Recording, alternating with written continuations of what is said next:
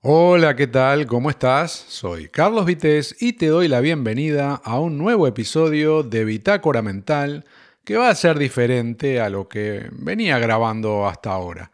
Y en cuanto empieces a escuchar, te vas a dar cuenta de lo que te estoy diciendo y el porqué del título de este episodio número 163.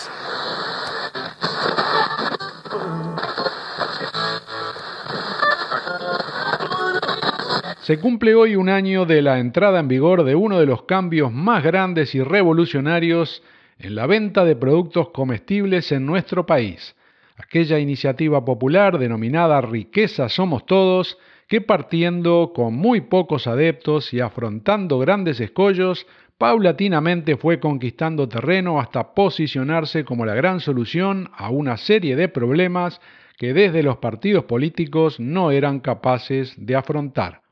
No fue fácil en su momento convencer a todos los involucrados, pero lentamente empresarios, sindicatos y opinión pública comprendieron que con una transición adecuada los cambios eran beneficiosos para la ciudadanía y el deber de todo gobernante es apoyar aquello que potencie en todo sentido el acceso a bienes de primera necesidad, generando oportunidades, oferta diversa, aumento de la calidad, mejora de los precios, pero sobre todo evitar especulaciones, así como concentraciones de oferta y poder que puedan perjudicar al consumidor. Y hoy hemos visto los primeros datos estadísticos de lo ocurrido en el último año, a partir del fin de la transición y la entrada en vigor al completo de la nueva reglamentación, a través de la cual, como es de público conocimiento, las grandes superficies tuvieron que dejar de vender alimentos frescos, frutas y verduras, pudiendo comercializar productos congelados y no perecederos, así como todo aquel artículo de los más variados que venían ofreciendo en la etapa anterior. Obviamente fue un cambio importante para los establecimientos y motivó movimientos estratégicos con el fin de adecuarse a las nuevas reglas de juego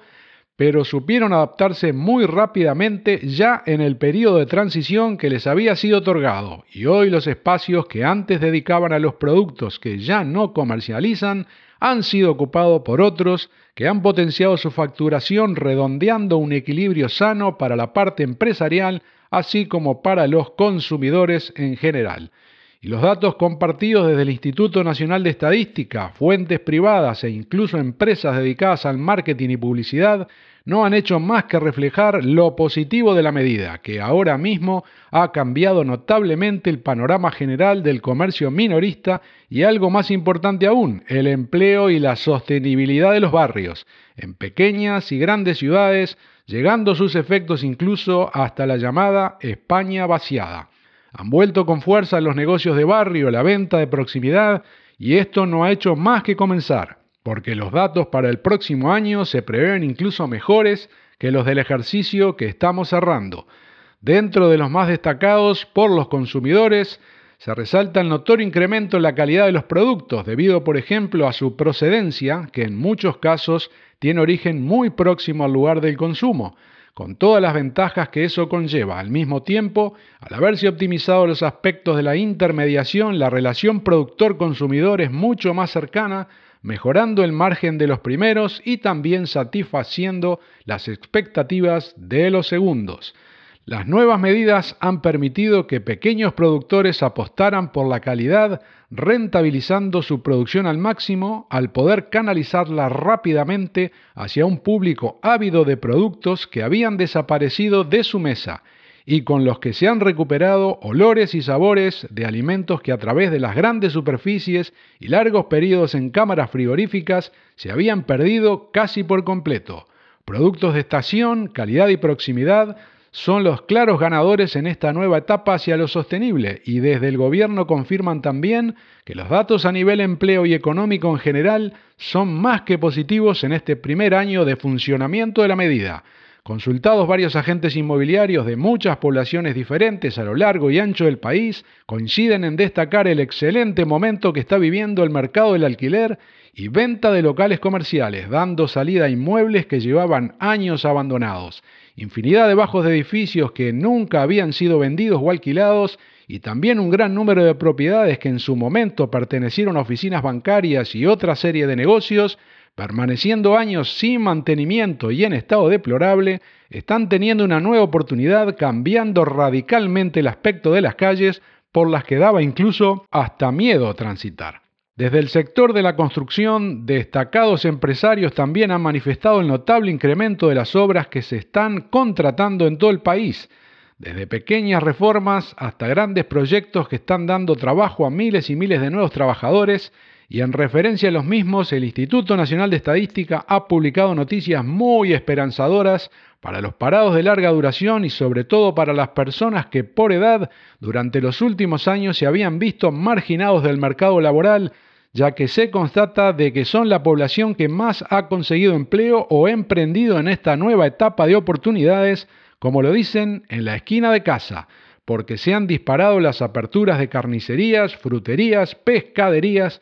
y en general todo tipo de comercios habilitados para la venta de productos frescos, frutas y verduras. Es innegable que la fisonomía de los barrios ha cambiado rápidamente e incluso se aprecia un mayor nivel de cohesión social. Las personas que caminan por las calles han cambiado, aumentando notablemente el público de todas las edades dando una segunda vida a sitios que antes eran frecuentados por la delincuencia y el mal vivir, que han sido desplazados hacia zonas deshabilitadas, debido a que la población hace mucha más vida en la calle, en su barrio y en general en todo su entorno, favoreciendo notablemente un nuevo relacionamiento que se había perdido en el escenario anterior, donde muchísimas personas solo iban a dormir a sus domicilios mientras hoy, sin necesidad de desplazamientos en coche, trabajan y consumen en su barrio, con todos los beneficios que eso implica para la comunidad en general, como lo ponen de manifiesto, entre otros indicadores, los que hacen referencias a la polución, con avances positivos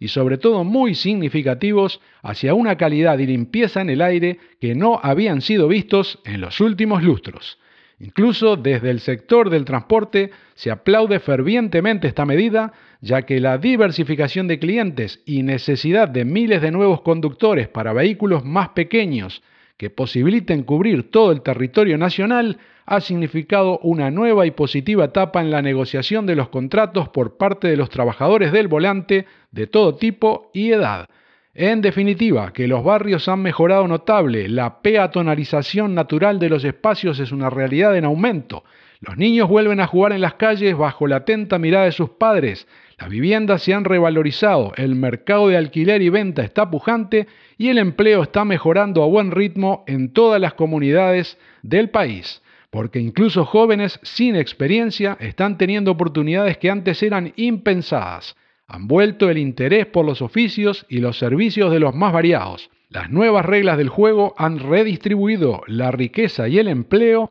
con una medida que sin duda debería haber sido tomada antes, como se señala desde los más diversos sectores de la sociedad, porque para unos no ha significado gran cambio en su modelo de negocio, pero para otros ha sido la diferencia entre vivir en la desesperanza y encontrar la luz al final del túnel con todo lo que eso implica. Como siempre, caminante no hay camino, se hace camino al andar, golpe a golpe, verso a verso, y de nosotros depende escribir los mejores en cada momento de la historia, porque ya se sabe, persevera y triunfarás.